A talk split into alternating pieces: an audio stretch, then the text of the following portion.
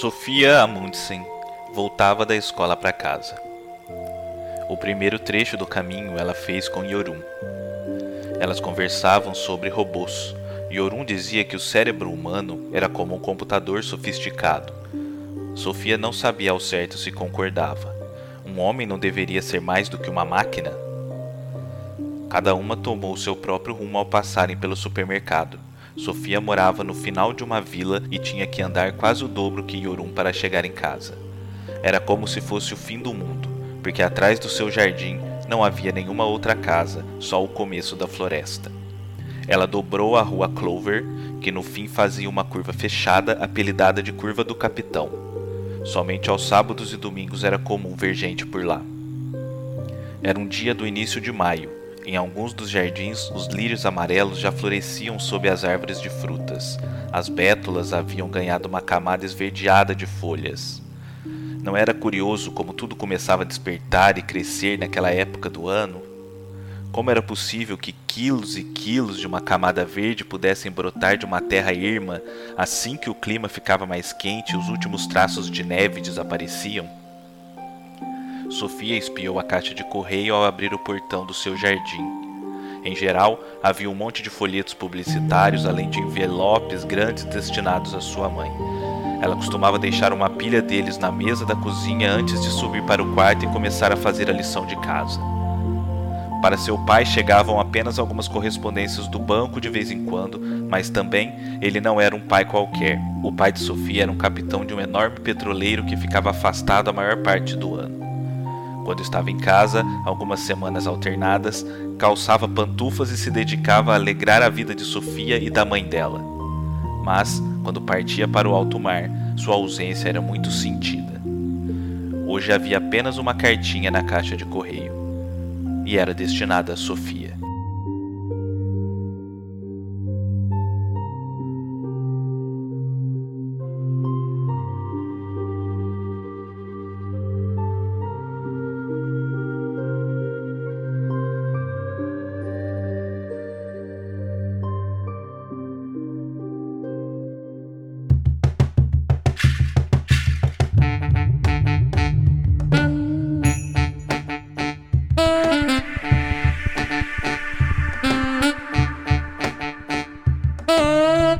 Companheiras e companheiros se acomodem, fiquem à vontade, porque está entrando no ar o podcast literário mais marxista da internet. Aqui recebemos a cada programa um criador de conteúdo da internet para discutirmos sobre o livro mais marcante de sua vida, seja por ter sido o melhor, seja por ter sido o primeiro, por ter representado uma época especial de sua vida ou por qualquer outra razão que o amor pela leitura nos proporciona. Quem não leu a obra debatida pode ouvir tranquilamente pois reservamos um trecho do programa especificamente para os spoilers e avisamos previamente para que você possa se precaver. Eu sou Carvalho de Mendonça e abro aspas para Rubem Alves. Ser mais religioso que Deus. Dietrich Bonhoeffer foi um teólogo protestante que, por ter participado num complô para assassinar Hitler, foi preso num campo de concentração e enforcado. As cartas que escreveu da prisão são um monumento de simplicidade e clarividência teológicas. Numa delas, datada de dezembro de 43, ele diz o seguinte: Estou certo de que devemos amar a Deus nas nossas vidas e nas bênçãos que ele nos envia. Falando francamente, ansiar pelo transcendente quando se está nos braços da pessoa amada é, para colocá-lo de forma delicada, uma falta de gosto e isso não é certamente aquilo que Deus espera de nós. Devemos encontrar Deus e amá-lo nas bênçãos que ele nos envia. Se ele tem prazer em nos dar maravilhosa felicidade terrena, não devemos ser mais religiosos que o próprio Deus. Isso é tão óbvio. Quando dou um presente para as minhas netas, o que desejo é ver o seu rosto de felicidade ao ver o presente. Ficarei frustrado se ela, ignorando o presente, ficar me olhando e dizendo: Como você é bom, como você é bom. Eu não quero que ela diga que eu sou bom. Quero mesmo é que ela brinque com o presente. A propósito da falta de gosto em se ansiar pelo transcendente quando se está nos braços da pessoa amada, lembrei-me que num desses cursos religiosos de preparação para o casamento, aconselhava-se os noivos a sempre rezar um Pai Nosso antes de transar. As pessoas que falam sobre Deus o tempo todo são como as crianças que não brincam com um brinquedo e ficam bajulando o avô. Hoje, aqui comigo, para falarmos da vida, de Deus, para falarmos de teologia e filosofia. Aliás, numa semana abençoada e auspiciosa para a filosofia, para o Brasil e para os brasileiros que prestam, né? É uma honra falar de filosofia nessa semana. Eu estou aqui com ele, que é quadrinista, professor, podcaster e vai aqui me ajudar a escapar do autor que escreveu essa nossa gravação, Hamilton Cabuna. Seja bem-vindo, Cabuna. Como vai? Tudo bem, Carvalho, um prazer estar aqui e saudações, quadrinista pessoal. E realmente é, um, é, um, é muito auspicioso gravar nessa, nessa semana, né? Onde tivemos um grande presente aí. A filosofia é um grande presente. Você tem toda a razão, não tinha tocado isso não. Mas estamos aí, vamos lá, aloprar no podcast. Sem mais delongas, vamos logo partir para Atenas começar a nossa jornada. Este é o episódio número 21, no qual discutiremos O Mundo de Sofia, o livro da vida de Hamilton Cabuna. Vem com a gente! Este é o livro da minha vida, um podcast do portal Veia Dramática.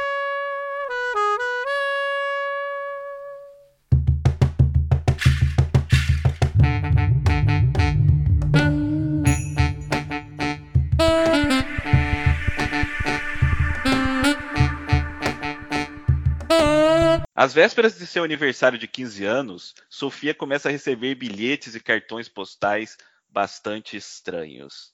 Os bilhetes perguntam a Sofia quem é ela e de onde vem o mundo. Os postais são enviados do Líbano, de um major que foi enviado para lá pela ONU. É, Sofia não entende porque, na verdade, os bilhetes não são, as cartas e os bilhetes não são para ela, são para uma outra menina que também faz aniversário no mesmo dia que ela. Paralelo a isso, ela também começa a receber aulas de filosofia por meio de cartas que também são deixadas na sua caixa de correio. E essas aulas passam por Platão, por Sócrates, Aristóteles, Darwin, Freud, a Sartre. Sofia começa a tentar compreender o que está acontecendo junto com esse filósofo. E a gente vai ter uma grande reviravolta no meio do livro. Né? É o Mundo de Sofia é um grande best-seller escrito por Jostein Gaarder, né, um autor norueguês que também era professor. Cabuna, o Mundo de Sofia é um curso realmente completo da filosofia ocidental para iniciantes. Né? Ele tem uma linguagem acessível, ele tem exemplos compreensíveis, paralelos, alegorias e tudo mais. Mas, além disso, ele é também uma grande aventura, né? Ele é uma fantasia, ele tem mistério, né? ele tem um, thriller, ele tem autodescobrimento, tem muita coisa. Como você classificaria o mundo de Sofia para quem ainda não conhece? Bicho, eu classifico o mundo de Sofia como um thriller, um, um grande livro de mistérios, assim. Porque, além dele desfraudar né, a história da filosofia ocidental, de vez em quando o, o Gardner vai lá, pega um pouquinho da filosofia oriental do, do ou do Oriente Médio, mas a, a, o foco dele é a filosofia ocidental, ele é um livro de mistérios, porque ele está desfraudando né, os mistérios na, na, da nossa frente, né, esses emaranhado que é a filosofia, ele dá uma linha do tempo bem interessante. E tem aquele thriller ali de você tá descobrir o, como aquelas cartas e, e cartões postais chegam do Líbano, como é que uma série de coincidências é, auspiciosas para a Sofia acontecem e em determinados momentos ela precisa que alguma coisa aconteça, ela vai lá e acontece. Então, ele tem isso bem interessante. Então, eu falo que é um livro de, de thriller, né, de mistério. Assim, acho que mais do que a própria história, mais do que um livro de filosofia, né, de introdução à história da filosofia, ele para mim é um livro de, de mistérios, de thriller. E Cabuna, conta pra gente quando foi que você leu pela primeira vez O Mundo de Sofia e o que, que você acha que te fez sentir tanto afeto assim pela obra? Cara, ele tem uma questão comigo que é o seguinte: é, quando eu tinha lá com meus 15, 16 anos, eu descobri Nietzsche. E como todo adolescente, como todo jovem, não tinha K-pop nos anos 90, mas era jovem, é, é, Deus está morto tal. Adolescente é o, é o rebelde, né? Adolescente é aquela coisa disruptiva. E minha madrinha, né, que já afinada, né, que Deus a tenha, ela foi professora de filosofia e história da filosofia na PUC Rio de Janeiro por muitos anos. E eu conversando com ela sobre Nietzsche, né, achando que sabia muita coisa, ela falou, não, Nietzsche não é para você, Nietzsche precisa de certa maturidade que você não tem, então vai ler esse livro aqui. E ela me deu O Mundo de Sofia. É, curiosamente, esse livro está na minha mão, inclusive, agora, ele é o terceiro. Porque o primeiro que ela me deu, isso em 96, eu dei para uma, emprestei para uma namoradinha na época, e eu acabei de falar que eu tô velho, né, que velho que fala namoradinha, mas tudo bem. E ela terminou o namoro levou o livro com ela. Passou alguns anos, eu comprei o, um outro exemplar e emprestei para uma grande amiga minha que emprestou para o noivo dela e que não é mais noivo, eles romperam o noivado e o livro foi embora. Aí comprei o terceiro livro e eu prometi que esse não sai mais da minha casa, assim, não, não esse está aqui comigo. Então a minha história com o Sofia é muito essa coisa afetiva, porque lembra minha madrinha, lembra aquele momento da minha adolescência, e dessa coisa de descoberta, né? E eu me, senti, me senti muito adulto lendo o Mundo Sofia, porque ele é um tijolo, né? Ele tem 500 páginas, 500 e tantas páginas. Ele é um livro denso. Você não, é, para quem tem 15 anos, então 16 anos, não é um livro que você lê de uma sentada só, você tem que ter um tempo, refletir. Ele aprofunda algumas questões da filosofia que você com 16 anos não vai ter. Foi necessário eu conversar com minha madrinha algumas vezes depois sobre isso. É, então ele tem esse carinho em mim, porque é isso, acho que o, livro me introduziu a literatura, porque eu estava lendo um romance, um thriller, estudando filosofia, filosofia ao mesmo tempo, e a partir daí eu fui lendo outras coisas, ou filosofia, ou romances, ou ficção científica, etc, etc, e os quadrinhos, óbvio, que sempre estiveram aí comigo. Agora, relendo ele é, tanto tempo depois, o que que o Cabuna adulto consegue tirar de, desse livro, do mundo de Sofia, é, que você se recorda de não ter tirado lá em 96, quando você leu pela primeira vez? Cara, é um ponto meio polêmico, mas assim, como Sofia é chata. A personagem principal do livro é chata. Mas hoje lendo, assim, ela é adolescente, tem 15 anos, então ela se vê como muito esperta, que ela tá descobrindo um mundo novo e ela é foda pra caralho por causa disso. Ela dá umas alfinetadas na mãe completamente necessárias, quando fala que a mãe não sabe muita coisa. Mas, pô, a mãe tem toda uma vida, assim, de. É... Infelizmente, o livro é meio datado, assim, mas a mãe dela tem um trabalho de enfermeira, se eu não me engano, e tem que tomar conta dela. O pai nunca está presente, o pai é um, é um, um, um mercantil, né? É da maneira mercante, então faz negócio pelo mundo. E a Sofia é meio chatinha nisso, né? Porque é adolescente começa. Ah, eu sei, eu sei uma coisa que você não sabe, eu sou melhor que você. Aí ela faz isso com a mãe, faz isso com a Jorun, que é a melhor amiga dela. Ela começa a ter um ar mais blazer com as pessoas.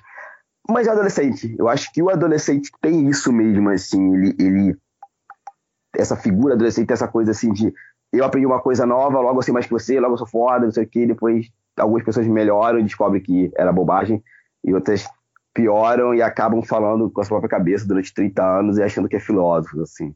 Sendo que ele terminou a quarta série. E que morrem depois de uma doença que não existe. Exatamente. E a Sofia, ela, igual você falou, ela é pedante, né? Como, é. como é até natural, né? Do, do adolescente e, e tudo mais. E ela, como que a gente vai dizer?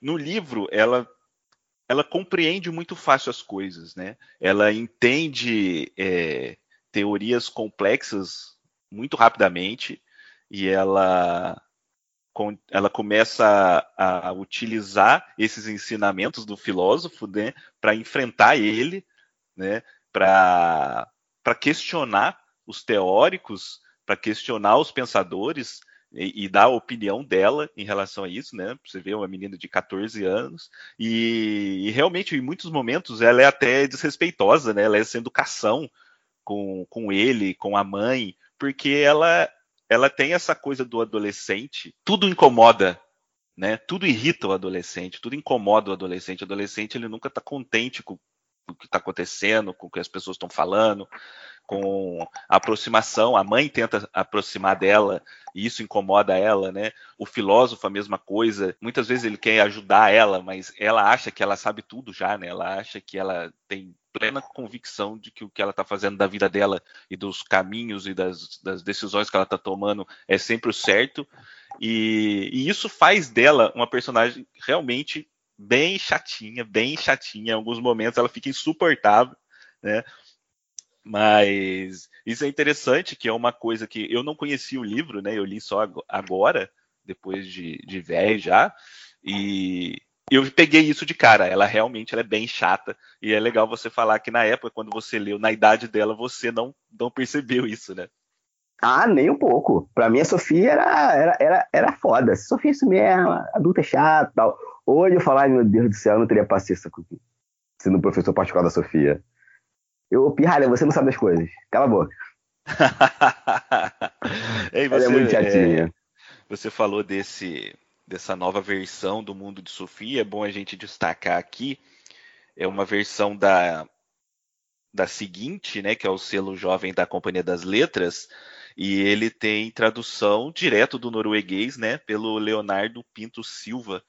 Então é importante a gente fazer essa essa ressalva aí, uma tradução, né? Eu não sei falar norueguês, lei norueguês, mas aparentemente era uma tradução muito boa daí do Leonardo Pinto Silva. A minha é aquela versão ainda da capa azul. A minha tradução é, foi autorizada pelo autor, baseada na versão alemã, ou seja, é uma tradução da tradução, e ela foi feita pela Gabriele Helfers. E o Cabuna, é, você enxerga essa obra, O Mundo de Sofia, no Frigir dos Ovos como uma obra pessimista ou otimista? Não, eu acho ela otimista pra cacete, assim. Eu, até queria ver se alguém tinha uma coisa pessimista dela, porque eu não vi nada pessimista no livro. Assim, ao contrário, eu acho que ele tem momentos lá que são tristes, né? Quando você faz aquele, aquele plot twist ali, quase na reta final do livro, é, dá uma certa tristeza, mas eu acho um livro extremamente otimista, assim. Eu gosto muito da leitura dele. Eu acho que a leitura é leve, eu acho que dá para ser lido por criança e adolescente. Talvez criança seja necessário o adulto ler e ir conversando depois, você lê capítulo por capítulo, porque, lógico, como eu falei, tem coisa ali que o, Justin Garner, ele é professor de filosofia, inclusive, então ele vai fazer uma coisa meio densa assim. Mas você está ali acompanhando, lendo com uma criança, com um jovem, batendo papo, acho que é assim. Não acho o livro pessimista, não. Assim. Olha, então, mais para frente a gente vai falar sobre isso, porque a gente vai precisar revelar o plot twist para a gente poder conversar sobre, sobre esse trecho que, que acontece mais para frente, que eu tenho uma observação para fazer em relação a isso. Mas aí a gente conversa mais para frente. Mas eu concordo com você que, num geral, ele é um livro, ele é um livro bem otimista. Ele é um livro que, que ele dá uma, uma sensação boa, né? De, dessa coisa da, da, da, da magia né, da, da magia da, da vida do, do jovem, né, dessa coisa de, de misturar a fantasia com a realidade, a ficção com a realidade, essa coisa, essa coisa lírica, né, uhum. que é o uhum. viver, que é a realidade. Então, realmente, você tem razão. É, eu gostaria de saber de você a respeito da escrita do, do autor, né, no caso, né, como vem do norueguês, então muito do que você está lendo vem da tradução também, né? mas eu queria saber o que você acha da escrita do autor, da narrativa do livro e da escolha que ele fez do formato, né? Também tentando não entrar no plot twist, né? Porque o formato do livro ele passa também pela revelação lá da frente, né? Mas eu queria saber a sua opinião aí de modo geral a respeito da, da escrita e do formato que o Gardner escolheu para contar essa história. Ah, eu gosto. Acho que foi uma escolha bem feliz assim da parte dele. É, é um livro com a pegada. É, hoje, hoje a galera ia falar que ele seria um livro é, young adult. É uma escrita leve. O, o Garner ele não quer fazer um livro professoral, muito pelo contrário. Eu acho que ele está mais interessado na, com o trabalho dele em popularizar a filosofia através de um thriller, de um mistério que está acontecendo, do que realmente ser um professor catedrático dando data, assim.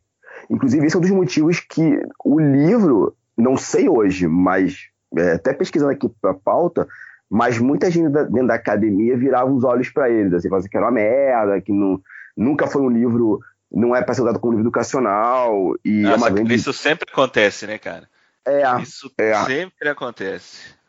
Cara, e eu sou professor, né? Toda vez que eu ouço isso, puta que o pariu, eu, eu, você vê como a gente tem um problema sério de formação de professores na academia, sabe?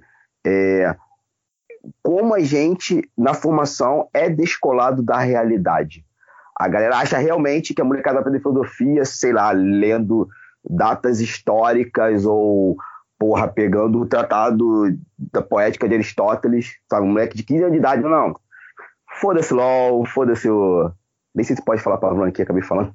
Entendeu? Tá LOL. Ah, então beleza. Foda-se LOL, foda-se o Free Fire. Eu vou ler aqui a República, né? A molecada vai sentar assim, vai dar a República. E não vai, bicho, não vai. A, moleca, a gente vai ter que ensinar filosofia, ou literatura, ou química, o diabo que for, através de uma linguagem que a molecada compreenda, assim, sabe? E lógico, a gente sabe que no mundo que a gente vive hoje no Brasil, principalmente no Brasil, a gente está aqui inserido, ser professor é, é, uma luta diária, assim. Mas de vez em quando vem uma galera assim que fala mais groselhadas, principalmente nesse caso do Mundo Sofia, né? eu fico, porra, tá aí. Eu, eu começo a concordar com o molecada que filosofia é chata, porque vocês também não colaboram muito. E, e, quando alguém colabora, vocês são os meus a apedrejar. Mas voltando à escrita do, do Garner, ela é isso, ela é fluida. Você não tem solavancos. É, ele não é uma leitura pesada no sentido da história em si. Novamente, quando você chega na parte de filosofia, por ser filosofia, por ele lidar com temas Inclusive, ele vai diluir bem esse tema para ficar palatável, ele dá exemplos bem do cotidiano. Ela pode parecer pesada, mas os diálogos, os personagens, é, a construção do mundo, ela é bem tranquila, sim. Eu gosto muito da leitura dele. Ela é leve. Ela é leve. Frisando novamente. Quando chega na filosofia, dá um passo para trás e vai devagarinho. Volta o que não entendeu, anota o que não entendeu para pesquisar depois, porque é isso. Você querendo ou não, está lendo um livro de que tem a filosofia como pano de fundo, sabe? E vai ter coisas que você não vai entender e tá tudo bem. Só seguir em frente. Sim, exatamente. Eu gosto bastante também do formato, né? Essa coisa da história dentro da história, né? Do, do da, da, ficção e realidade é, se fundindo e tudo mais. Talvez a única ressalva que eu, que, eu, que eu tenha a fazer é que quando ele entra na, na questão da filosofia, né, do, do, dos capítulos que são dedicados a explicar autor X ou autor Y, em alguns casos eu achei que passou um pouco do ponto, sabe? De você ter muita coisa, sabe? Você ter muita informação, você ir embora e, e, e passar 15, 20 páginas e deixar a história em si, né, do, do, do dos personagens, da história que está acontecendo um pouco de lado. E, e, que, na verdade, é um grande monólogo, é um grande monólogo que o, que o professor de filosofia faz, é, travestido de diálogo, né? Porque ele fala lá uma página inteira, aí vem uma frase da, da Sofia. Ah, é verdade, você tem, ele tem razão. E volta mais uma página inteira de monólogo, e aí de novo a Sofia sim, não, e volta de novo. Então, né, é, ele, ele, utiliza desse artifício de que ah, é um professor ensinando uma aluna. Então, na verdade, é um diálogo, só que ela fala pouquíssimo e ele faz um grande monólogo, um grande monólogo. Uhum. E, e, e, e, sim, assim, eu não acho ruim, eu acho ok, né? Mas eu achei que em alguns autores e alguns filósofos isso se estendeu muito e como é um livro para jovem, eu acho que isso pode dificultar um pouco a leitura, sabe? De, de uma pessoa que que está pegando filosofia pela primeira vez, uma pessoa que é jovem, então o jovem ele tem um milhão de coisas que o atraem fora da literatura, né? Ele, ele é uma pessoa que que ele tem muita coisa para fazer, muita coisa que ele quer fazer. Então, se o cara pegou um livro, ele quando chega nesses capítulos maiores, eu acho que pode ficar um pouco enfadonho para o jovem é, ter essa leitura. Nos Mas... adultos também. ah, nós, nos adultos nos adultos também. E você falou da, do, do, Nietzsche, né? Que você conheceu Nietzsche e, e depois você foi para o mundo de Sofia para tentar começar um pouco um pouco mais devagar, né? Qual que é a tua relação hoje, Cabuna, com a filosofia? Você gosta de estudar? É uma coisa assim que você lê esporadicamente? E é, do, dos filósofos, né, da, da, dos pensadores citados no livro, assim, qual que você gosta? Qual que você se identifica mais? Qual que é a parte é, do, de, qual o pensador que, que, que, você conheceu no mundo de Sofia que você se admirou mais, que você gostou mais? Cara, vamos lá, primeira parte. Eu ainda gosto de filosofia. Eu, devido a essa vida corrida, eu estudo menos do que eu, que eu estudava. Mas eu continuo gostando. Eu acho que a filosofia ela traz respostas é, para o nosso dia a dia, sabe? Acho que ela nos ajuda a pensar realmente o mundo que nós estamos vivendo. E tem alguns filósofos que eu, que eu leio, né? Um que eu tô começando a ler ele, ainda não tive tempo para foi Cara, eu esqueci o nome dele agora, ele é um ele fala muito sobre a sociedade do cansaço, a sociedade do espetáculo. É, eu gosto muito desse autor. Ele vai falar sobre o capitalismo tardio também. E eu quero ter mais tempo para estudar filosofia. Esse ano eu me prometi que eu vou, vou, ter, vou me dar tempo de leitura. Que nos últimos. Bom, a gente teve aí o fim do mundo, né, a pandemia e tal, e eu estava no meio do mestrado enquanto o mundo acabava. Então não pude ler muita coisa, não, de nada, assim, ou era mestrado e só eu tava, tava lendo e tentando não pirar com a, com a pandemia. Agora, dos caras que, que eles apresentam no livro, eu acho que estou até com ele aqui marcado. É, bom, Nietzsche, eu ainda tenho uma relação com ele muito profunda, eu acho que é o primeiro filósofo que eu encontrei. E eu gosto daquela coisa meio pessimista do Nietzsche, sabe? Aí, lógico, Nietzsche falou um montão de bobagem, ele teve umas coisas antissemitas pra caralho, assim, a gente reconhece tudo isso, mas é, talvez pareça que eu vou passar pano agora, mas assim, era um maluco vivido, bebido no seu tempo ali. A gente não pode esquecer que o movimento antissemita começa na, na, na Europa, como todo, então toda a Europa ali era antissemita em algum, em algum aspecto, e Nietzsche é, era isso. Abuna, é, só, só um parênteses. Todo, todos eles, na verdade, né? Se a gente for pegar no livro, todos eles eram fruto do, do, seu tempo, apesar deles serem bem à frente, né, eles tinham pensamentos muito à frente da, da média da, da, população da época, todos eles carregam grandes problemas, né?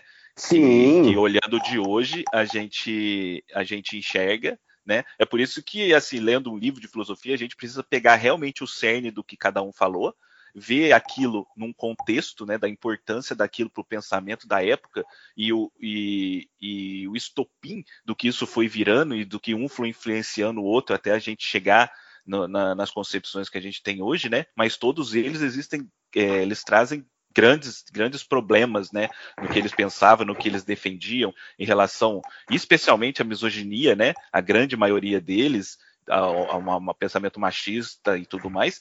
Só ressaltando aqui, o, o, filósofo que você que você falou, chinês, é o Byung-Chul Han, né? Isso. Da, da Sociedade do Cansaço, que é um livro que ele tá tá muito em voga, né? Ele tá tá bombando demais hoje em dia aí. Então, para quem tiver interesse em procurar esse, o nome dele. É, esse, é, esse é um livro que eu quero ler esse ano. Eu já comprei o meu, inclusive. É, ainda não tive tempo de ler, vou pegar ele agora ler em fevereiro, né? Porque. E, somente, eu descobri esse livro muito por acaso num podcast sobre videogames, que acho um podcast muito legal, que a galera discute é, marxismo, um pensamento mais da esquerda através dos pod, de, de videogame, assim. E eles vão falar isso quando num episódio sobre stream. Que, eu falei assim, cara, não é possível que tenha alguém falando sobre isso, assim, eu não tô conhecendo esse cara. É o Regras do Jogo, o nome do podcast né? Esse filósofo que você citou da, do livro da Sociedade do Cansaço é o Byung-Chul Han, é, é um filósofo sul-coreano que está bem em voga e os livros dele estão fazendo bastante sucesso. Então aí para quem tiver interesse em, em, procurar, é esse o nome dele. Então voltando, do, dos caras ali da, da filosofia que eu acabo conhecendo ali no mundo de Sofia, eu acho que o, o, o Berkeley é um cara que, se eu não estou é, falando bobagem, eu acho que o Bergman é um cara que eu conheci, que eu queria. Na época eu estudava muito sobre ele, assim, o, o pensamento dele, né? Aí eu estava ali com 20 e poucos anos e tal. Mas foi uma cara que eu queria conhe conhecer mais. o livro dele. E, o, bom, lógico, né? O Marx, que eu vim conhecer anos depois, é um cara que eu quero me ler mais esse ano, dedicar a leitura de Marx, que eu, eu, eu acho que todos os filósofos do mundo de Sofia é o cara que está ali. É, é, o cara mais, mais. Eu acho que tem dois caras que eles deveriam ler mais. Que eles lutam no mundo de Sofia. É o Marx e o Freud. Eu acho que os dois conseguem ver muito o que a gente está enxergando, o que a gente está vivendo hoje, né? E depois deles, eu sempre recomendo a galera ler o. Bom, meu, minha pesquisa pessoal é o Jung, que é um cara que, eu, que, que trabalhou com Freud, né? não, foi, não foi discípulo, teve uma relação de discipulado e mestre, eles eram, podemos dizer, parceiros. É, Gilbert Durand, que ele vai falar sobre o imaginário, que é uma coisa que me interessa muito isso.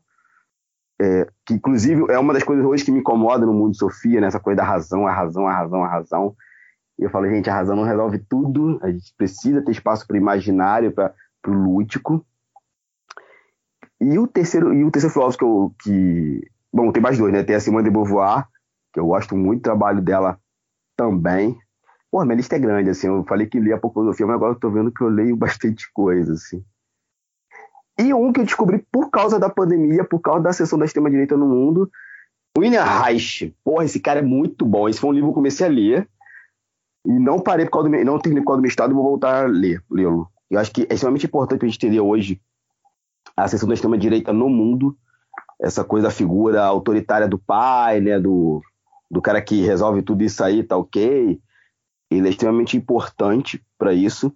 E para o meu trabalho como criador de quadrinhos, como artista, é, eu recomendo sempre o Jung, Carl Gustav Jung. É, apesar de Jung ser meio dificinho de ler, meio chatinho, vale muito a pena dele.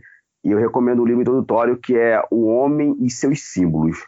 Eu acho que se quer entender Jung, começa por esse livro e depois vai, vai para outro, os outros dele. Assim.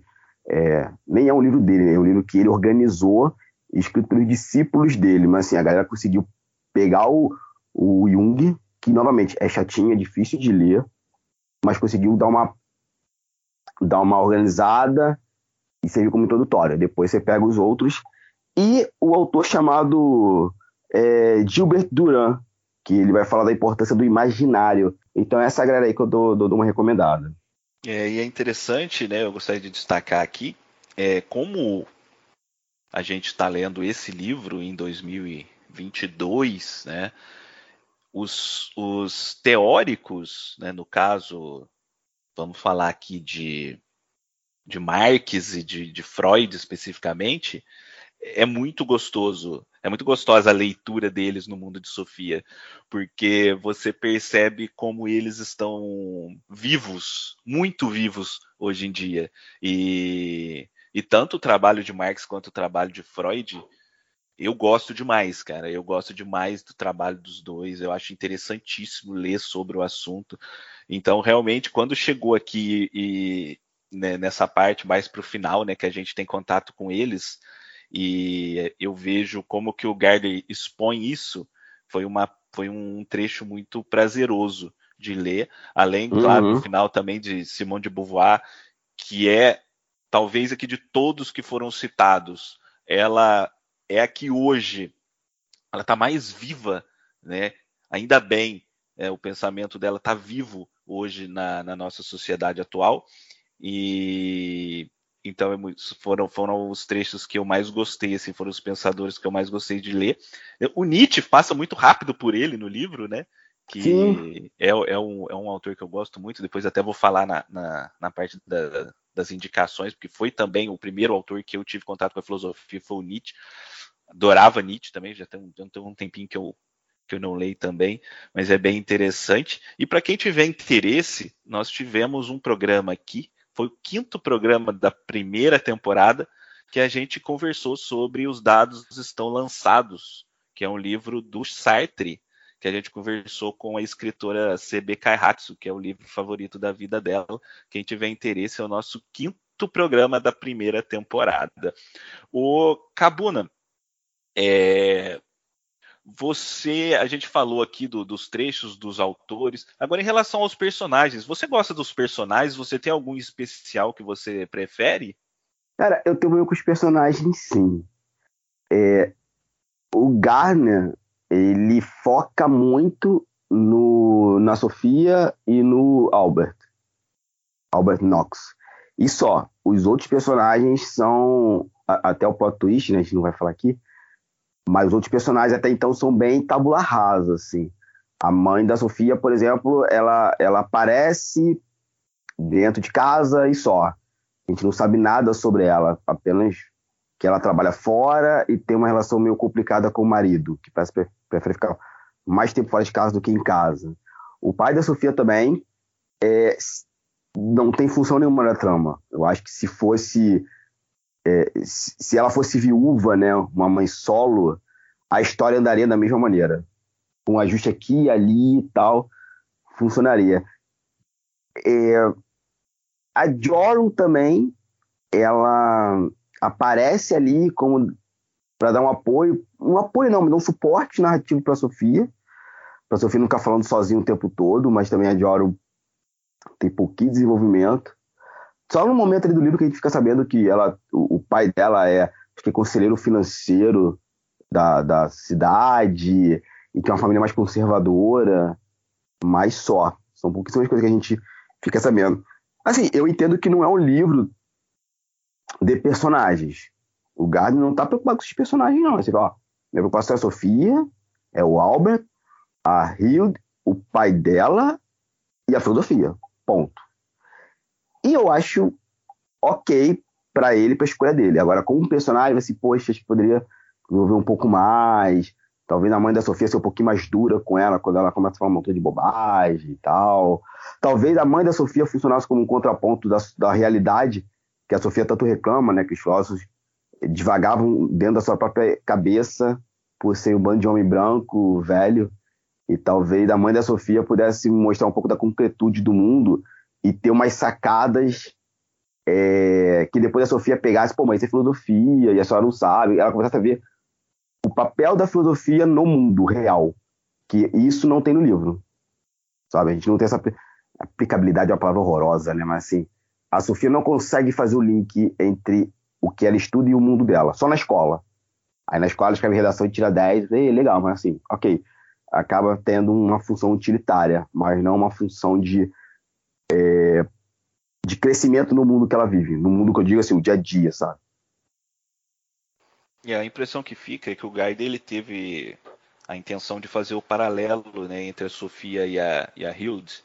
Então uhum. ele quis é, montar essa vida das duas como se fosse uma vida paralela, né? Uma vida de é, uma, é a sua vida, só que em outro em outro universo, né? Então ele ele pega a mãe da Sofia e a mãe da Hilde, elas são exatamente a mesma personagem, né? Sim. Ela vem, faz uma pergunta, e aí, filho, o que você tá fazendo? Nada, mãe, tô lendo, some daqui, né? É, elas fazem esse, esse, esse personagem que só tá ali para para fazer a menina falar alguma coisa, para fazer a menina é, dizer alguma coisa a respeito daquilo que ela está aprendendo, né? E tem o pai, né? O pai da Hilde ele é um major que foi enviado pela ONU para a guerra do Líbano, então ele vive fora de casa, então a mãe meio que cria ela ali sozinha. E o pai da Sofia é a mesma coisa, só que o pai da Sofia sequer aparece, né, na história. É. Ele, ele é só citado, mas ele também é um pai que vive viajando por aí, não sei o que lá. E no caso tem o paralelo do, do, do, do Albert, né, que é o, o ele tem um nome parecido com o nome do Major. Então tudo ali das duas realidades elas vão fazendo esse paralelo e o Gardner eu tenho a impressão de que ele criou esses personagens somente para isso, somente para reforçar esse paralelismo uhum. entre, entre as histórias e é realmente o que você falou, eles não têm eles têm profundidade zero eles estão ali para representar alguma coisa, né? Para fazer um, essa grande brincadeira que ele está fazendo entre as duas personagens. E, e depois vão aparecer outros personagens, né? Que, que aí é interessante. A gente vai falar mais a parte dos spoilers que ela começa a encontrar, porque ele, a, o livro sai de uma discussão a respeito da filosofia para ter também uma discussão a respeito da, da de literatura, né, da, da, criação ficcional, da criação uhum. folclórica, né, que isso aí vem mais para frente e aí a Sofia acaba encontrando com esses, com essas figuras da, da ficção. O Cabuna, você leu esse livro várias vezes, né? Então eu quero é, retornar aqui para a primeira vez que você leu. O mundo de Sofia mudou alguma coisa em você como pessoa ou como leitor? Sim, para as duas perguntas. Como pessoa, é, eu tenho total certeza que eu deixei de ser religioso, no sentido estar ligado a, a uma religião. É, minha família é católica, né? Como eu falei, eu tinha uma madrinha. Mas o mundo de Sofia me fez desligar da religião. Por completo, assim, de, como, como aspecto social das nossas vidas, né? Não do religar com o divino. Por que isso? Porque o, o, livro vai te. Pô, você tem 16 anos de idade. É aquela fase do, da rebeldia. Aí você tem um livro que vai toda hora é, te levando a questionamentos. Aí, lógico, vai ter uma parte que eu vou falar de filósofos que reforçam que Deus existe. Mas chegar lá na frente, você vê que era só um pensamento de um filósofo, não era a tônica do livro. É, que existe uma outra realidade, né? Que é, é existe algo além do que você possa ver. Então, o Mundo Sofia me fez questionar muito, assim, tudo aquilo que eu lia, tudo aquilo que eu vivia na, na igreja, né? Que, que é uma coisa que eu fico puto até hoje, a igreja católica é, ah, esse mistério da fé, você só vai saber quando morrer. É, porra, meu irmão, qual é a garantia? Nenhuma. Então, assim, sabe, não, não rolou mais. O Mundo Sofia me ajudou a ter esse pensamento mais crítico. E conforme você vai lendo, né, e não foi só o Mundo Sofia, aí do Mundo Sofia você, ah, eu quero conhecer o Berkeley. Não existia internet, tá, gente? Então era biblioteca pública, enciclopédia. Vai ler sobre Berkeley. Aí, ah, eu quero conhecer mais sobre Marx, um livro sobre Marx. Aí você começa a correr atrás e ver que, assim, a religião é, já, já não faz mais sentido na minha vida. E como a Hilde fazia isso também, né? Ela... A Hilde fazia a mesma coisa ela leu, lendo lá o livro que, que o pai dela deixou para ela e vendo o conhecimento que a Sofia estava adquirindo por parte do, do Albert, do, do Albert Knox, né, que era o uhum. filósofo, também não tinha internet, não tinha nada, ela corria para a biblioteca para tentar conhecer um pouco mais sobre eles. Sim. E o mundo de Sofia, ele, é, por ser um livro de, basicamente um livro de referências, né? ele, como leitor, primeiro tirou o medo de ler livros grossos. Depois você lê 500 para do mundo de Sofia, meu irmão, qualquer coisa qualquer coisa. Tu lê assim, ah, vou ler o Seu Anéis aqui que tem meu pai, tá bom. E o Seu Anéis é muito mais fácil de ler que o mundo de Sofia, gente. Vamos ser sinceros, como a gente já falou lá atrás, né? É um livro que tem momentos que é monólogo sobre a filosofia. Mas ele é um livro de referências. Então, assim, falava alguma coisa que eu não sabia, ia na biblioteca, pô, quem é esse filósofo? Vai pegar aquela enciclopédia, as Barças, de capa vermelha, aí anotava no caderninho e tal, para ficar lendo em casa. Aí eu pedia minha madrinha, ela me indicava outro leitor, outro livro, outro autor, autora. E o Mundo Sofia me ensinou a fazer isso. A...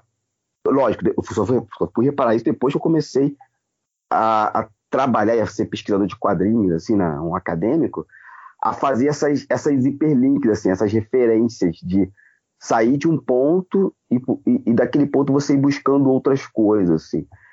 Então, assim, como, como leitor, ele é basilar na minha formação, assim, de perder o medo e de ir buscar informações, sabe? Não acreditar em estar ali, né? Talvez o, o Garner possa estar escrevendo alguma coisa errada, assim. Lógico, agora eu posso falar isso, na época eu não podia nem sonho cogitar isso. Maravilha, Cabuna. Então, agora nós vamos fazer um intervalinho aqui.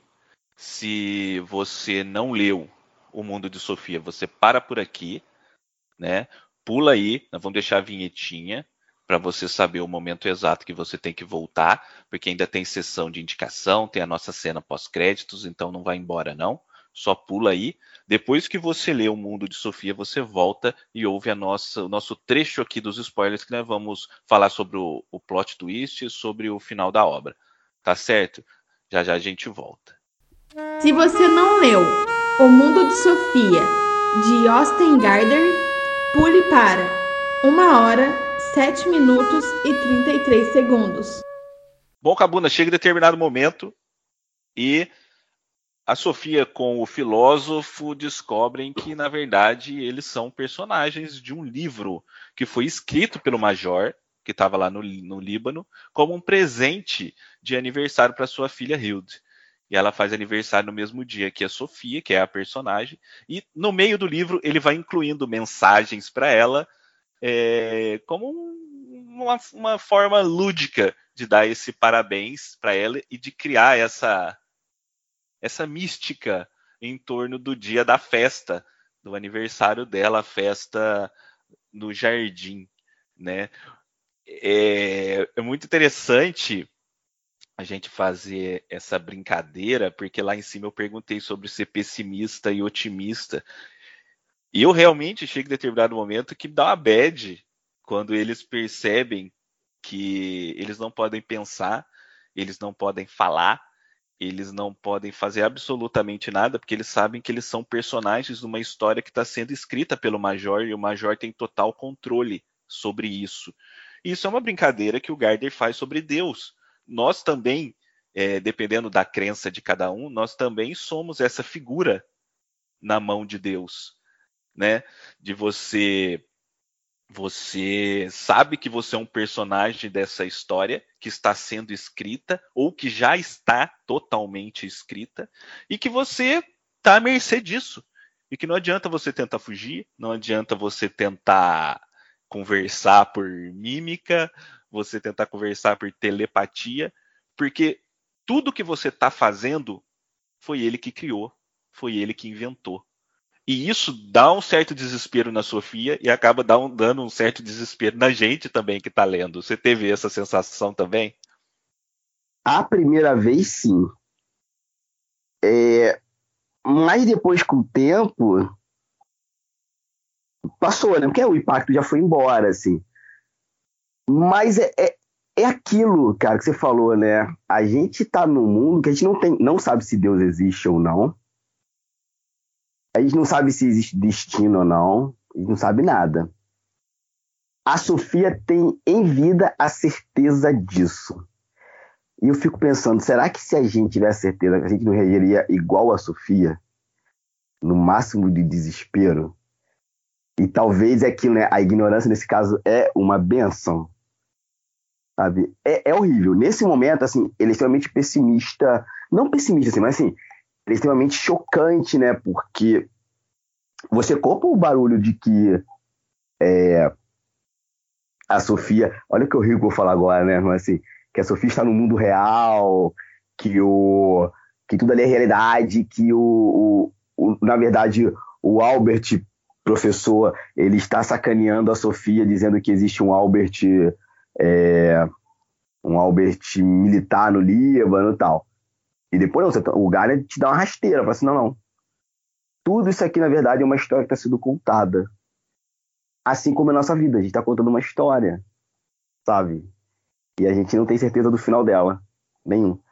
Isso eu gosto muito do mundo de Sofia. Eu acho que, conforme eu fui crescendo, e muito por causa da minha profissão, contador de histórias através da linguagem dos quadrinhos, isso para mim é muito impactante. Essa coisa da metalinguagem, da mídia, da, da forma de arte falar de si própria, isso para mim é, é foda paca, assim. E eu acho que essa coisa que eu mais gosto do mundo de Sofia. Lógico, só fui entender isso com o passar dos anos. Mas hoje eu falo, o que você mais gosta do mundo de Sofia? É isso. É a metalinguagem do, do livro. E essa dúvida, nós somos pessoas autônomas ou estamos presos a uma teia já traçada que a gente não consegue enxergar? Exatamente isso que é o que eu mais gosto também no livro.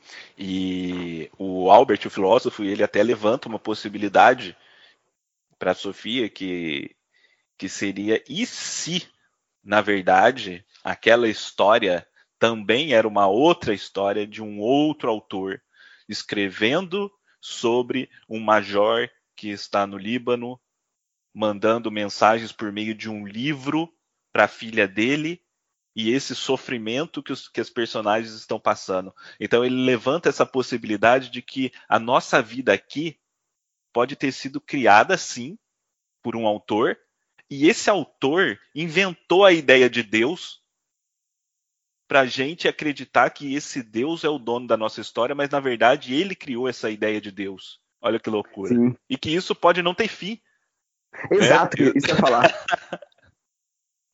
não, a gente tem hoje estudos da física que dizem que assim, um, a gente pode estar tá vivendo um universo simulado, né, o simulacro, como o de Matrix, e que tudo é um computador gigante, e que existe uma tecnologia.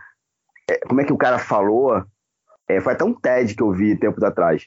Que se nós cogitarmos essa possibilidade de criarmos vida dentro de um computador, é porque possivelmente nós somos. Ele dá uns cálculos lá bem interessantes assim, e é bem legal. E tem outras pessoas que vão falar, e aí é uma galera mais do campo da info, informacional, que eles falam que, na verdade, o universo não é matemático. Ele é pura e simples informação. E eu sou muito. Eu gosto muito dessa, dessa teoria. Tem um quadrinho, né? Eu, eu vou falar dele depois, mas tem um quadrinho chamado Planetary, do Warren Ellis e John Cassidy, que é basicamente sobre isso, né? Existe N universos é, que influenciam uns aos outros e que são criados uns pelos outros através de informação. E assim, eu falo, gente, é, não, eu não abro mão, eu sou aberto à possibilidade disso estar acontecendo, disso existir. E pra mim tudo bem, vou continuar vivendo minha vida, pagando minhas contas, fazendo minhas coisas, porque se eu ficar pensando nisso eu vou surtar, e eu não quero surtar. Mas eu acho que essa possibilidade, essa possibilidade é muito bacana. E isso eu gosto muito, muito, Sofia. Essas camadas dentro de camadas dentro de camadas. É, e a Sofia seria a falha da Matrix, né? Ela percebeu e ela conseguiu descobrir, né? Ela e o filósofo, na teoria, eles conseguem fugir do autor. Uhum. E ela consegue ter contato com a, com a Hilde de, de, de, modo material, né? Eles conseguem desamarrar o bot no final e ela consegue dar uma ela bate com uma chave inglesa na testa da, da Hilde e a Hilde fala, ah, acho que um mosquito picou a minha testa, né?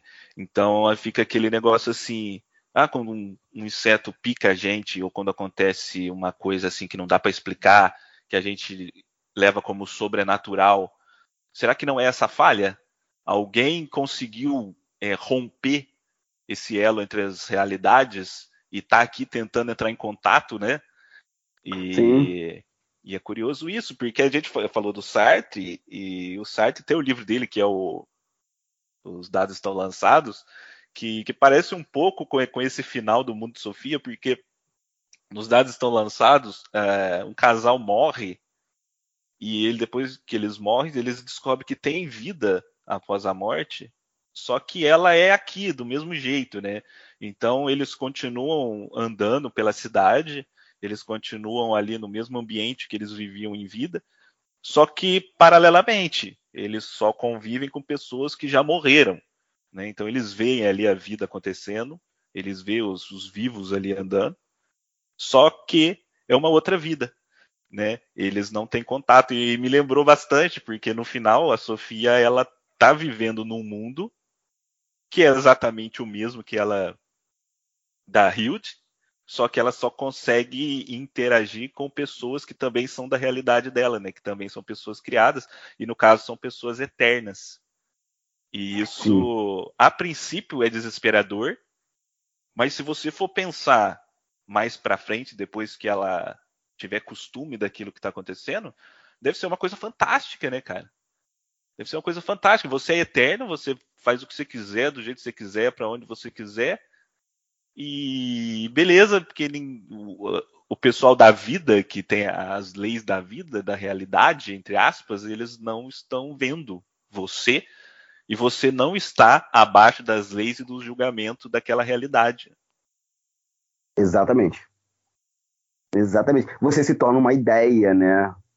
E, e, e você se torna um objeto. Não, é uma ideia. E, ideia. e boas ideias não morrem, né? Elas continuam aí perdurando o passar do tempo, assim. É, lógico, tem ideias merdas que continuam aí até hoje, né? Sabe? Mas mesmo assim, a gente ainda tem como combater essas ideias merdas com ideias muito boas, sabe? É, tem momentos que eu sou meio otimista, né? Quando eu falo assim, acho que é, ideias ruins elas têm que ser jogadas para o elas precisam ser combatidas com boas ideias. O problema que a gente tem hoje, e aí eu tô puxando sardinha para mim, para minha, para puxando sardinha não, tô puxando a orelha da minha, da minha galera do de ficção, né, de quadrinhos ou literatura que é que a gente não consegue mais criar histórias otimistas. Tudo bem, a gente está vivendo um mundo de merda, onde, onde as guerras, hoje em dia é uma guerra declarada de classes, né? E que só um lado está tá sendo vitorioso, e a gente só replica isso. É, eu gosto muito de uma fala da, da Rita, ela tá naquele canal Tempero Drag. É mais fácil a gente imaginar o fim da humanidade do que o fim do capitalismo, assim. E eu falo, gente, é necessário a gente começar a criar histórias onde fala do fim do capitalismo e a gente dê outras soluções mais legais, assim, para a humanidade. E, e o Mundo Sofia, para mim, vai ter isso. A Sofia e o Alberto são ideias muito boas e que vão gerar ideias muito boas também, sabe? Eu acho que é por isso que o livro, para mim, tem uma coisa otimista. É, é, é essa minha pegada no, no, livro, assim, desse otimismo dele, assim. As ideias continuam vivendo, elas estão ali, cabe a gente lidar com elas, ter um ponto de acesso com elas. Aí vai ser a literatura, vai ser uh, o cinema, vai ser o teatro, o quadrinho, né, o videogame, anyway. Mas é pegar essas boas ideias e colocar no mundo, no mundo que a gente está, e que possa influenciar outras pessoas. E assim vai sucessivamente. Sim, interessante você citar também a literatura, porque em determinado momento do livro, quando eles já possuem essa consciência de que eles são personagens e de que eles estão em um mundo paralelo, ficcional, é que eles começam a ter contato com figuras também ficcionais, né? E, e aí o, o, o, o filósofo ele vai passar para ela também algumas informações que vão é, discorrer a respeito da história também da literatura, né? Então ele vai falar uhum. do folclore, e aí ele vai passar por, por Irmãos Green, Hans Christian Andersen, até chegar no Walt Disney e tudo mais. E aí os personagens vão aparecendo, o Chapeuzinho Vermelho aparece, Alice, né? No Pai das Maravilhas, aparece ali depois o Mickey, o Pato Donald, e, e é muito interessante porque ela, além né, de, de, de, de, brincar com essa grande história da filosofia ocidental, ele também mistura e ele mostra como esses grandes artistas, esses grandes pensadores, também de certa forma eram filósofos, né? E lá atrás ele fala do Darwin, ele fala do, do Freud, que a gente não necessariamente conhece eles como filósofos, e Sim. depois ele inclui também esses artistas, escritores, esses criadores de, de, de, de, de folclore, né? Porque ele até explica né, de onde nasce essa questão do, do da palavra, do, do, folclore, de tudo mais, de, da, da, repetição de uma história que é contada num certo lugar e aquilo acaba virando folclore. É muito interessante porque esse mundo que a Sofia vive é um mundo que não tem limites é um mundo completamente lúdico, é um mundo que não respeita regras. E, e, é muito legal pensar que esse mundo realmente pode existir. Então, se a gente olhar então, por esse ângulo, realmente você tem razão de, desse otimismo em relação ao livro. Sim, e é por isso que de uns anos para cá, 10 anos para ser mais exato, é que essa ideia da razão me incomoda. E eu fui para a questão do imaginário. Porque, bicho, a razão não comporta tudo. É, eles sempre estão falando da matemática, da razão, 2 mais 2 é 4 e tal. 2 mais 2 é 4, ponto. Acabou. Você não tem para onde ir. Agora, a imaginação não, ela te permite expandir para N coisas diferentes, assim. É, Einstein falava, né, que a imaginação é mais importante que a razão, do que a lógica, uma parada assim. E eu falo, cara, eu concordo com Einstein. Eu acho que a razão é uma ferramenta extremamente importante. Se, se não fosse 2 mais 2 mais 4, a gente não teria aqui hoje uma possibilidade de estar gravando um podcast a quilômetros de distância um, um do outro, sabe? Mas se não fosse alguém imaginar esse mundo, não adiantava ter a razão, sabe? É, a razão, ah, sabe, ela só seria uma ferramenta. Mas se alguém assim, ah, será que um dia eu alguém vai conseguir fazer um sistema de comunicação instantâneo e um equipamento que as pessoas possam gravar e se publicar e etc, etc. Isso é imaginação. É esse o mundo que a Sofia tá. É o mundo das infinitas possibilidades. Onde é que entra a razão aí? É quando esse mundo vem pro nosso. Aí você precisa da razão para quê? Para escrever o livro. O mundo de Sofia precisa passar por revisão, é um campo da razão. Precisa fazer uma, uma estrutura é, de contação de histórias. Eu vou escolher qual linguagem, uma linguagem mais formal para adulto, ou uma linguagem mais leve para adolescente. Isso é a razão decidindo. Vai ser mais para adolescente. Entendeu onde é que vai entrar a razão? É, é, é nesse aspecto. Agora, o mundo Sofia, não. É, isso é bem claro. A imaginação é mais importante. E quando você lê o mundo de Sofia, hoje, eu lendo o mundo de Sofia, depois de eu ter lido mais sobre o Gilbert Duran, o Jung, é, essa galera toda, eu começo a reparar, mesmo a galera lá atrás, falando que eram racionais, racionalistas tal, eles ainda partiam da imaginação. Sabe? Eles não partem da razão pura e simplesmente. Isso é uma grande bobagem, sabe? Que a gente, que, que a gente conta para nós mesmos, assim. Eu digo a gente, eu estou dizendo como sociedade, mas só para dizer que nós somos seres inteligentes, sofisticados, que a, a emoção e a imaginação não, não nos domina. Mentira, mentira, isso é tudo balela. Gente, nós somos seres imaginativos, porque a gente gosta de histórias, porque a gente gosta de filmezinhos de super-heróis, porque a gente fica vendo série, porque a gente gosta de ouvir podcast, porque a gente imagina as pessoas conversando, sabe? A gente gosta disso. A razão, ela tem seu papel, sim, mas não pode ser, e não é, um fator determinante, ela não é o ponto de partida. Ela é uma ferramenta para algum, algum lugar. Simples assim. Legal. E Cabuna, o que, que você acha do desfecho do livro? Porque são 500 e... lá vai pedrada de é. páginas é. falando sobre um, um né, criando ali uma expectativa para o dia de um aniversário que não acontece. Né? A, gente, a gente tem ali o, o, o, aniversário fictício, né? Que é o aniversário da Sofia, que ali acontece ali um, umas loucuras ali com o pai da, da Jorun lá, que se mostra um. Nossa, eu, eu vou falar que ele, ele parece um brasileiro atualmente, né? Ah, ele é. Precisamos bem, perfeitamente. e, e aí depois, né, o aniversário, o aniversário da Hilde sequer a gente tem notícia do, do que, que aconteceu, mas ele tem ali um final poético, né? Que é a questão uhum. do bote, que é a Hilde com o pai dela ali sentados à beira do, do lago. É um final muito bonito. Eu queria saber qual que, o que, que você acha desse desfecho do livro. Cara, depois de determinada idade, eu já não me importo com finais. Eu me importo com a jornada. É... Tanto que eu, eu, sou um do, eu sou uma das poucas pessoas do universo que gosta muito, muito, muito do final da série Lost. Eu gosto muito do Lost, eu gosto muito do final da série, que eu acho que ela é condizente com a série, mas isso é uma outra discussão. Mas eu gosto do final. Eu acho que não ter aprofundado ou, mostrado e aprofundado o aniversário da Hilde é o menos importante para mim. Eu estava mais interessado na Sofia e no, no Albert, Albert professor, do que nas festas em si. Porque a gente não pode esquecer, a gente passa 95% do livro com a Sofia, o Hermes, o cachorro, não pode esquecer o cachorro, a Sofia, o Hermes e o, o Albert professor. Os outros personagens é meio como NPC de videogame. Aparece, fala uma coisa e vai embora. Depois é que a gente vai ter um pouquinho da Hilde e do, e do Major Albert, né? O, aí é o pai da Hilde conversando. Então, assim, o final não me incomoda. Eu gosto daquele final, acho que é um final bonito. Ele tem uma coisa meio de, de reconciliação entre pai e filha.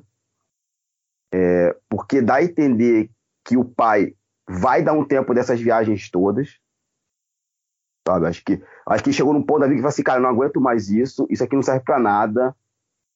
Vou trabalhar no que, que eu tenho, que é a minha filha e as novas gerações. Essa geração aqui já foi meio perdida. Eu, é muita doideira que eu tô falando, mas quando eu li essa aqui a última vez, e lógico, eu estou me colocando dentro do livro, eu acho que o Albert chegou nesse, nessa conclusão. A minha geração se perdeu.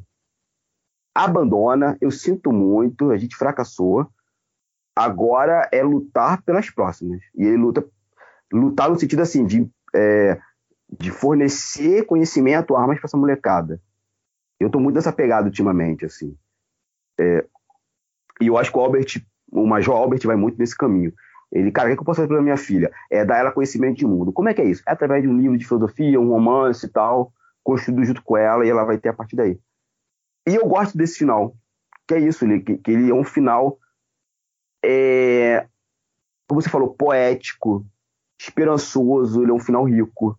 Eu acho que se mostrasse a festa, que era algo que já esperava tanto, não sei se ia ter tanto, tanto impacto assim. Sabe? Eu tenho essa dúvida. Se, se realmente, assim, ah, tem que ter a festa, tal. Ah, será mesmo? Será que isso aqui, pai e filha não são mais importantes do que a festa? Eu tenho para mim que sim. Que a festa era só uma desculpa para fazer o livro. Podia ser a festa da Hilde, podia ser a festa da mãe da Hilde, podia ser qualquer outro tipo de data é, que estava valendo.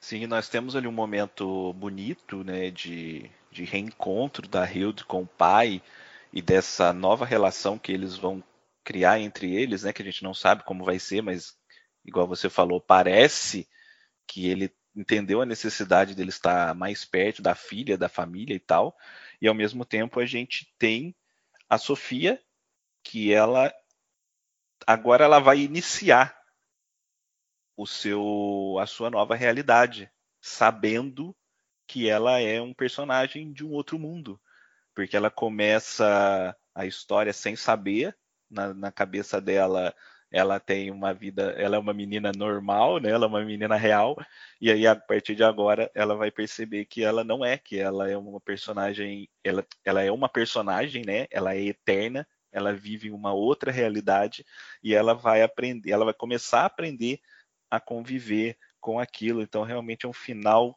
lindo, é um final que eu gosto bastante, é um final poético, é um final lúdico e é um é um final que dá esperanças para a gente realmente. E Cabuna, para a gente encerrar, você acha que faltou alguma coisa, que a gente passou por cima, falou muito rápido, ou que você acha que precisa ser destacado antes da gente encerrar sobre o livro? Ah, não, acho que a gente falou bastante coisa, porque assim, gente, é um livro de 500 e tantas páginas. não dá para aprofundar muita coisa. Acho que a gente está falando das nossas percepções do livro. É, vão ler O Mundo de Sofia. Acho que é um livro que todo mundo em algum momento deveria dar uma lida nele, até para poder ter as suas próprias conclusões. É... Sim, e até porque é, o nosso podcast, é, o livro da minha vida aqui, aqui no Veia Dramática, ele tem o intuito da gente ter uma conversa sobre afeto por leitura.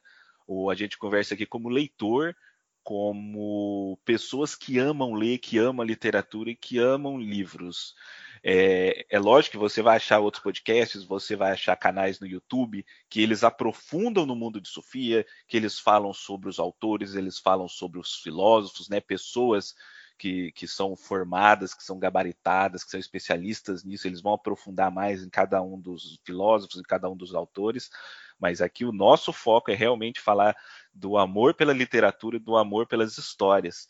Então, é, o nosso foco aqui é esse. Se você tiver mais interesse em saber de cada um dos, dos filósofos, de cada um dos, dos, pensadores citados no livro, tem muita coisa aí na internet. Eu até recomendo que vocês procurem, porque é um livro muito legal, é um livro muito complexo, é um livro cheio de referência e que não pode parar só na leitura. Ele te dá, ele te dá muito, uma, ele te dá faíscas, né? Ele é um estopim para você buscar outras coisas e se aprofundar naquilo que você se interessou, né? Então, esse, que esse podcast também sirva como uma faísca para acender aí um fogaréu de conhecimento na tua vida.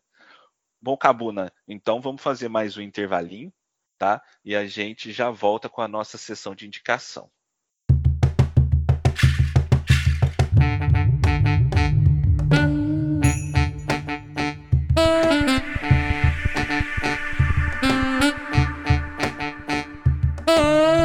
Salve pessoal, interrompendo um minutinho só o nosso papo super legal sobre o mundo de Sofia com o Hamilton Cabuna para passar alguns recados rápidos.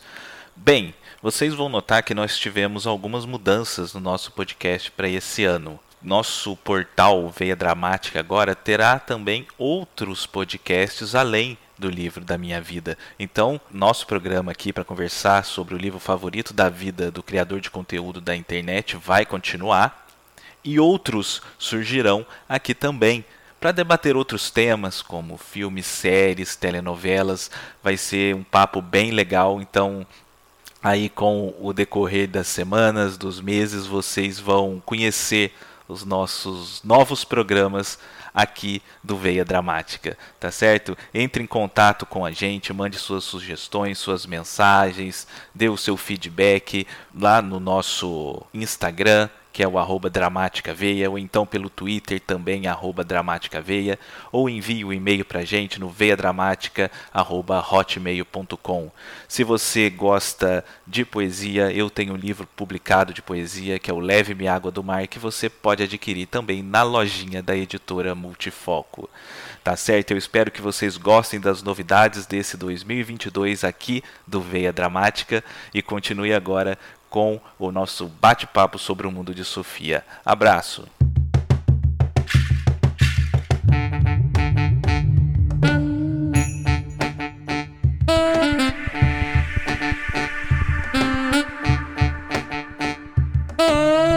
Bom, gente, esse é o nosso quadro. Quem gostou também poderá gostar.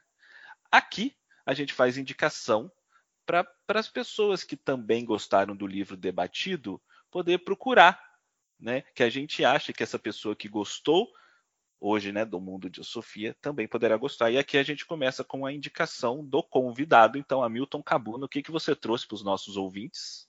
Cara, eu sou do rolê dos quadrinhos, então eu vou roubar um pouquinho de jogo, quero fazer duas indicações, uma brasileira e uma internacional.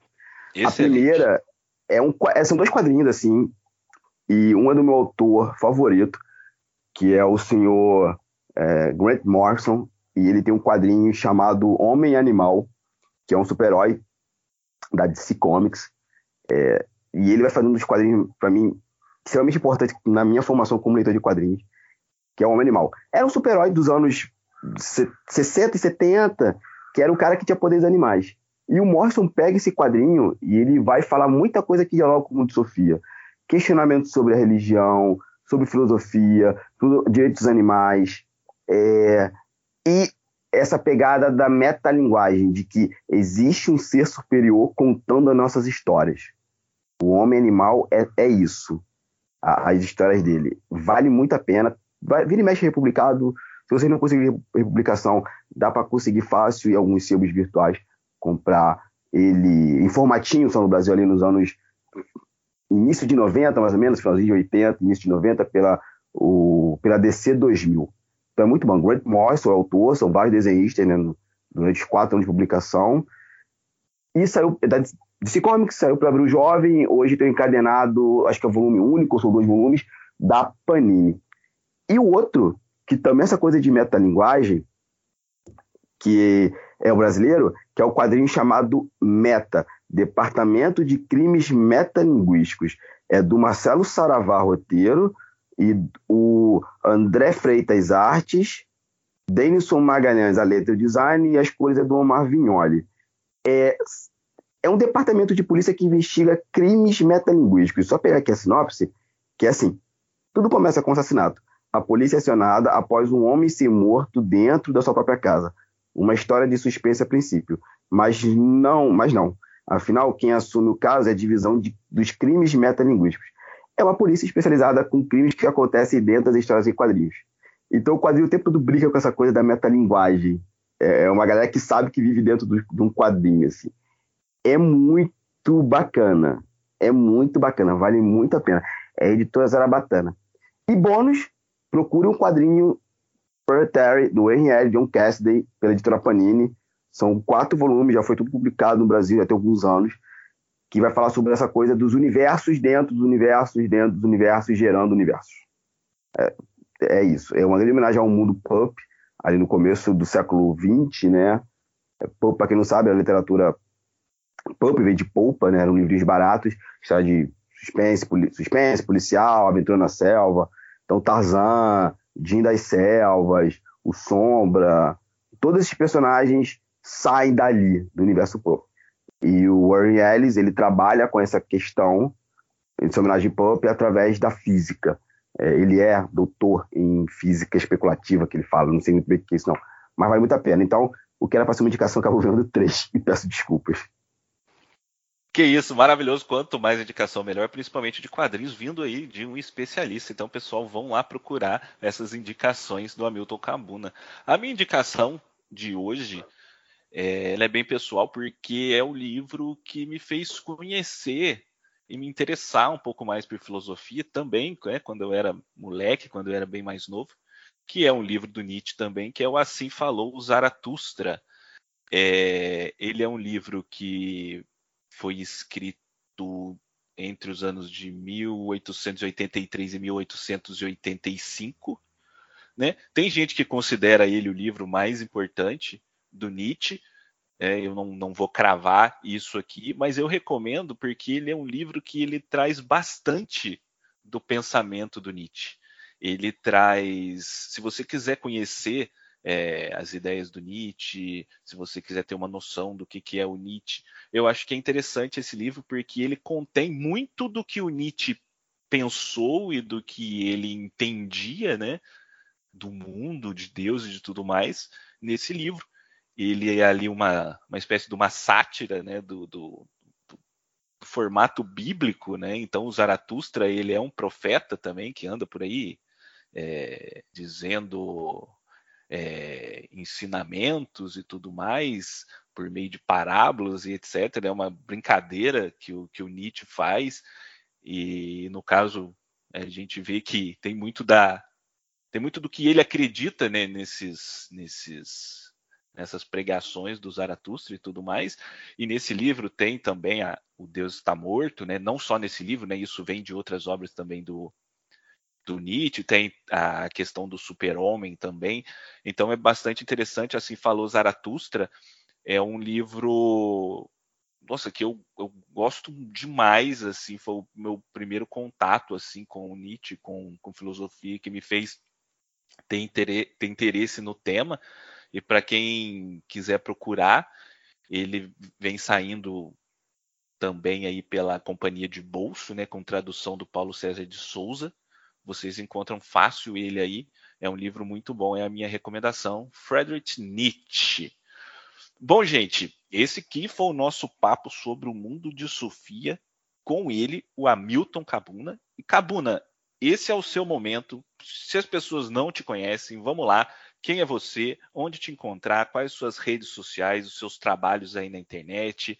É, se você tiver quadrinho publicado, livro, qualquer coisa aí que você queira divulgar, fique à vontade, esse espaço é seu.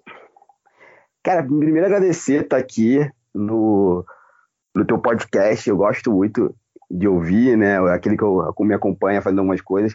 Que eu acho que é legal ter esses podcasts onde a gente pode ser só fã, sem precisar ser um teórico, estar tá analisando mais profundamente as obras, né? Eu sinto, às vezes eu sinto falta de fazer podcasts assim. Eu mesmo, de fazer meu podcast uma coisa assim, momento fã, vamos nessa, a gente gosta porque gosta.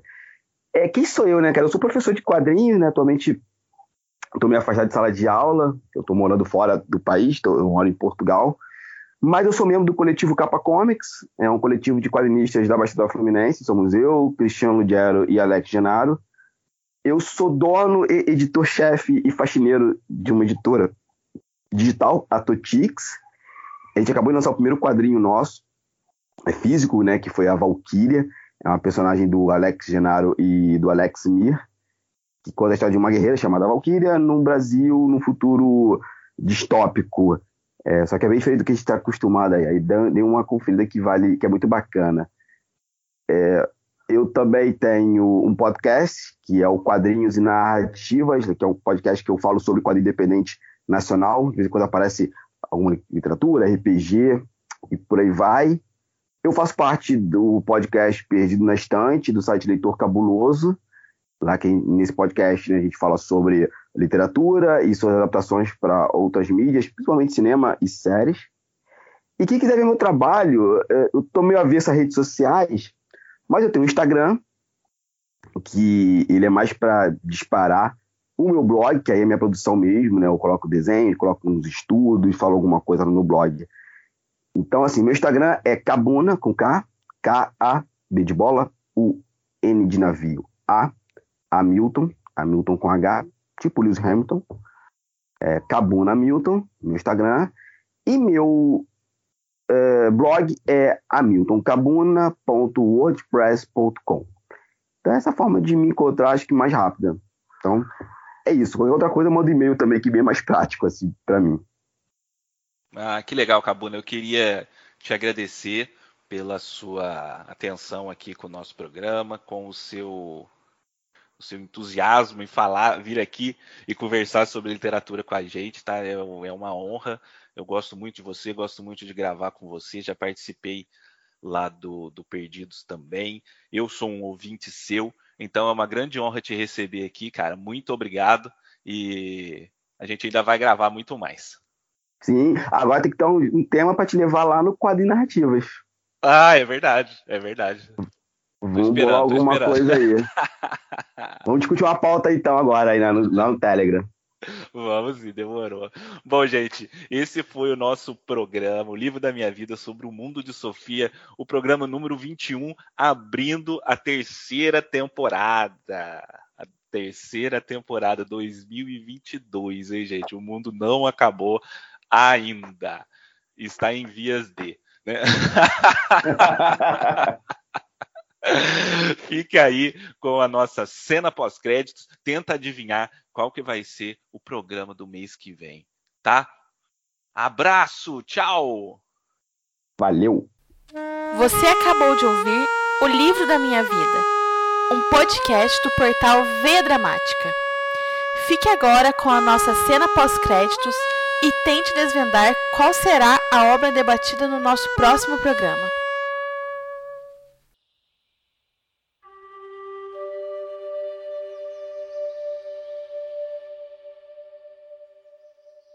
Presume-se que Isaura, cidade dos mil poços, esteja situada em cima de um profundo lago subterrâneo.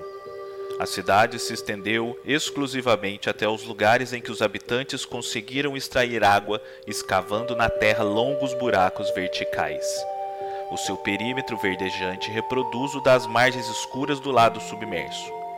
Uma paisagem invisível condiciona a paisagem visível.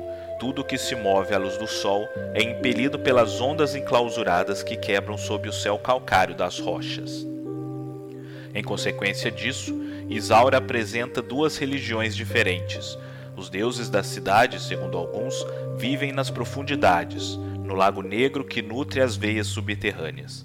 Segundo outros, os deuses vivem nos baldes que, erguidos pelas cordas, surgem nos parapeitos dos poços, nas roldanas que giram, nos alcatruzes das noras, nas alavancas das bombas, nas pás dos moinhos de vento que puxam a água das escavações, nas torres de andaimes que sustentam a perfuração das sondas, nos reservatórios suspensos por andas no alto dos edifícios, nos estreitos arcos dos arquedutos, em todas as colunas de água, tubos verticais, tranquetas, registros, até alcançar os cataventos acima dos andaimes de Isaura, cidade que se move para o alto.